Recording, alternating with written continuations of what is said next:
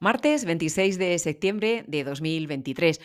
Nos quedan ya muy pocas sesiones para cerrar septiembre, un mes en el que las decisiones de los bancos centrales han marcado el devenir de las bolsas. Y es que la resistencia de la inflación a seguir moderándose ha devuelto a la realidad a los mercados que han tenido que digerir que tendremos tipos altos por más tiempo del que se estaba descontando. El resultado, el esperado. El Banco Central Europeo subía 25 puntos básicos los tipos de interés hasta el 4,50. En la misma magnitud lo hacían el Banco de Suecia y el de Noruega. La Fed, por su parte, los mantenía en el 5,25, 5,50, también sin cambios por parte del Banco de Inglaterra en el 5,25, del Banco de Japón en el menos 0,1% y sin variación por parte del Banco de Suiza.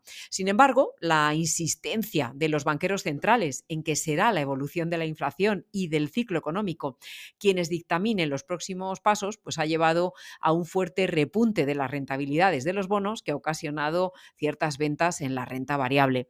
Con todo, a partir de este momento, la clave no será el nivel que alcanzarán los tipos oficiales, sino cuánto tiempo se mantendrán las políticas restrictivas. Y para estas próximas sesiones, la inflación será, como no, protagonista en un entorno de crecientes preocupaciones en que los recientes recortes en el suministro de petróleo alimenten una segunda ola de inflación en todo el mundo. Recordamos que en los últimos meses el crudo ha subido un 30%. El jueves conoceremos el dato en Alemania y el viernes el de Francia, Italia, Portugal, España, la Unión Europea y a las dos y media el siempre espera deflactor del consumo PCE en Estados Unidos, referencia básica para Powell.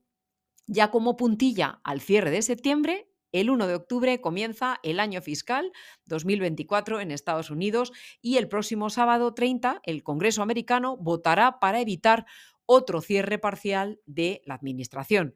Si no se llega a ese acuerdo, se presentan dos opciones. En primer lugar, que el Congreso apruebe una resolución de continuidad, que es una partida de gasto que mantiene el nivel en línea con lo establecido en el año anterior, o en segundo lugar, que se cierre el gobierno, el conocido como shutdown, y dependerá de su duración la gravedad del mismo. Y ya por último, eh, pendientes también de China y además de su salud en el sector inmobiliario, que representa una cuarta parte de la actividad económica del país y que de nuevo este pasado lunes sacudía a los mercados. El gigante inmobiliario chino, Evergrande, no pudo emitir nueva deuda y advertía que está revaluando los términos de su reestructuración. En este contexto, la próxima semana estreno del último trimestre del año con unos catalizadores que se concentrarán sobre todo en la segunda parte del mes.